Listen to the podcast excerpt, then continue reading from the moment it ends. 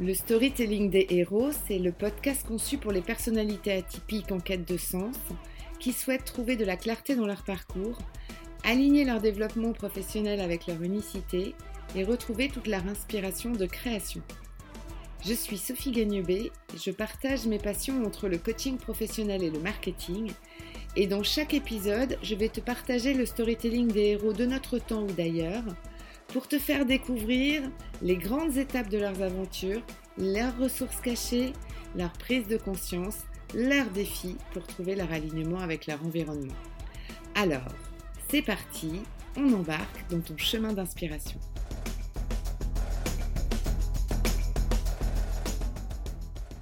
Bonjour et bienvenue dans mon épisode 4 du podcast du storytelling des héros. Aujourd'hui, je te propose de découvrir comment passer à l'action en veillant à ton écologie personnelle. Cet épisode s'inscrit dans la série dédiée à Forrest Gump. Et lors du premier interview que nous avons eu avec lui, pendant l'épisode 1, notre héros nous a partagé trois messages forts autour de son parcours. Il nous a sensibilisés sur la puissance d'inspiration que peuvent avoir nos héros en termes de valeurs et de sens. Et nous avons vu euh, dans l'épisode 2 un outil pour se connecter à ses propres héros.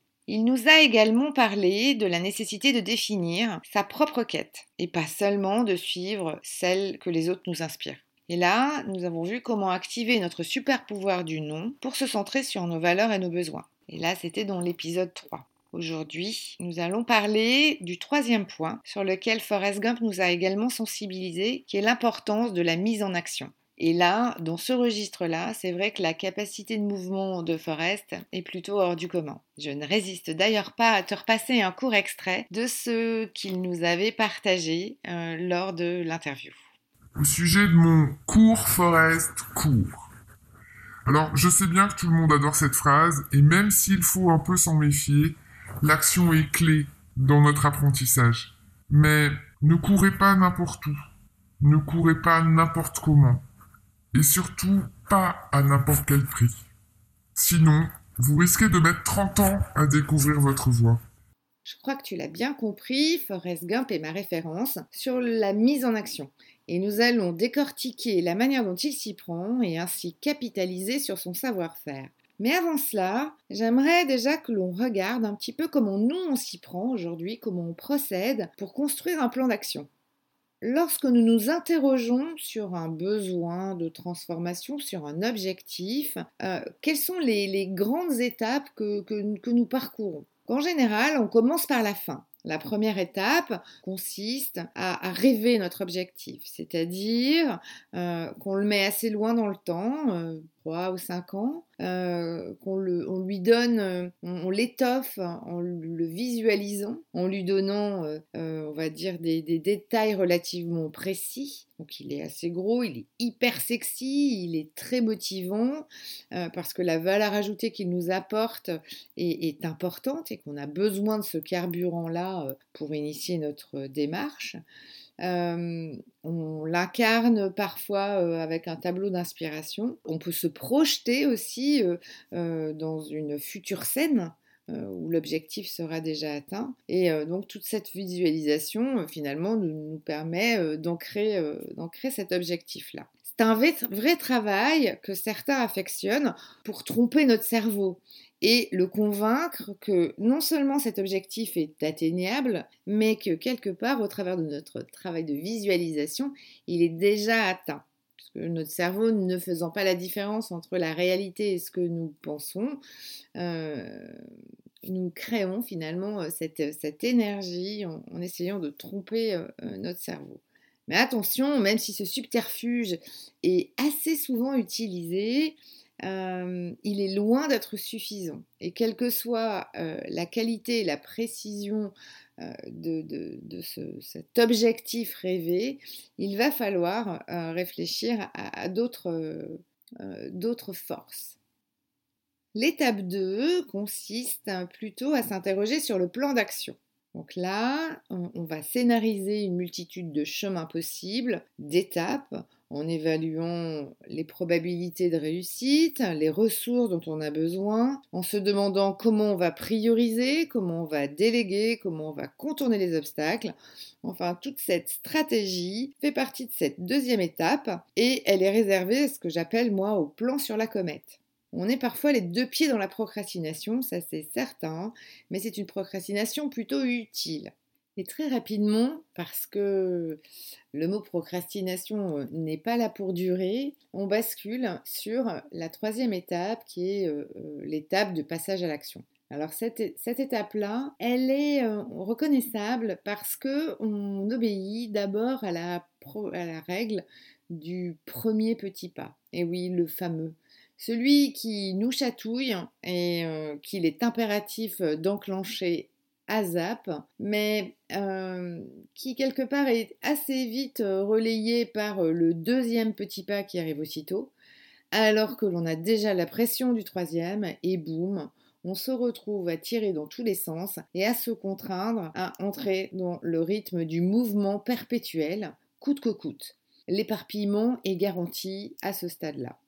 Arrive la quatrième étape qui est le stade de la fatigue, la fatigue physique, la fatigue morale, euh, qui, après cette, belle énergie du début, ce magnifique feu d'artifice des 72 petits pas, de la lutte effrénée contre le perfectionnisme, la procrastination et que sais-je, nous finalement euh, nous use et euh, crée quelques difficultés à maintenir le cap de notre scénario de départ. Malheureusement, souvent, on finit par la dernière étape qui est celle où, on abdique, ou, en tout cas on met entre parenthèses notre objectif, parce que techniquement on n'est pas des machines et on n'est pas non plus masochiste.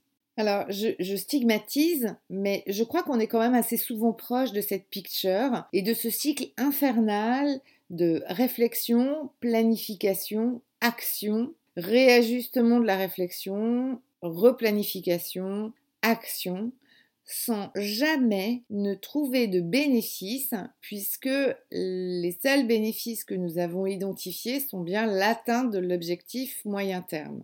Nous avons maintenant quelques pistes pour comprendre pourquoi, dans les précédents projets, nous avons eu raison de notre énergie et de notre motivation. Cela ne dit pas encore ce qu'il faudrait ajouter la prochaine fois pour que notre plan d'action soit écologique et qu'il contribue à alimenter notre confiance en soi, notre énergie et notre motivation dans le temps. Alors justement, revenons sur ce que l'on peut apprendre de Forrest Gump. Forrest Gump, pour des raisons qui feraient totalement tomber en syncope un jeune coach, Forrest n'a jamais formulé de réel objectif SMART. Et pourtant, sa mise en mouvement a été sans faille. Quant à son écologie, elle était clairement incarnée puisqu'il a passé 30 ans à réaliser euh, des actions, à se mettre en mouvement sans jamais se fatiguer. Et donc, pour le coup, il est resté serein tout au long de son parcours. Alors, comment s'y est-il pris et qu'a-t-il activé? Quel est son secret?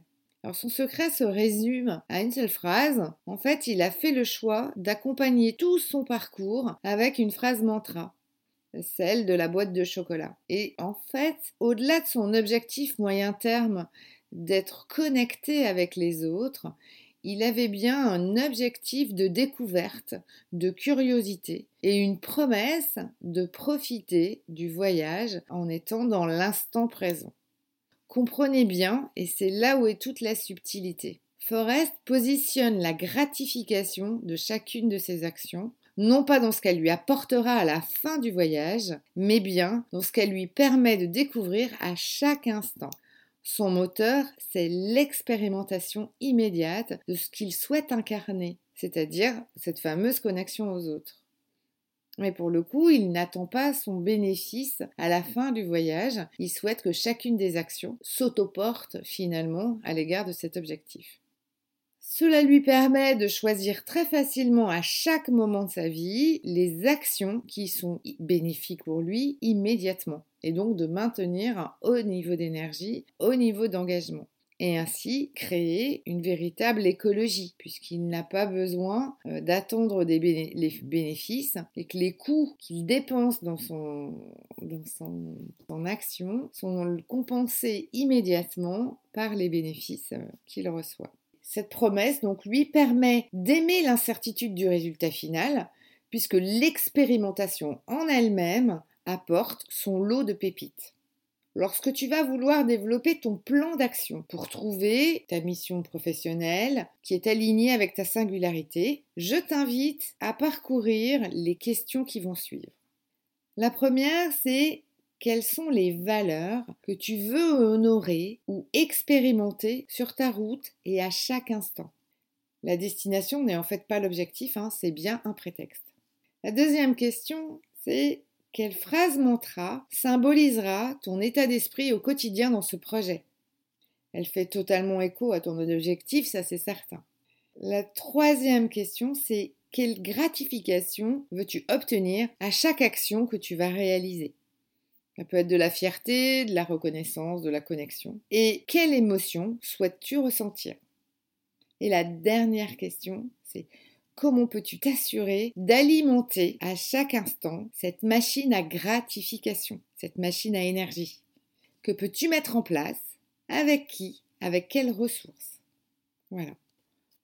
J'espère que la découverte de cet outil te permettra de retrouver ton agilité de mouvement et ton écologie personnelle. N'hésite pas à expérimenter et à nous faire tes retours ou à nous poser des questions et avant de nous quitter, pense à mettre 5 étoiles pour faciliter la découverte de ce podcast aux autres atypiques qui peuplent cette terre et à transférer à tes amis à qui peut-être tu offriras un cadeau caché. Merci pour ton écoute et prends bien soin de ton plan d'action écologique et à lundi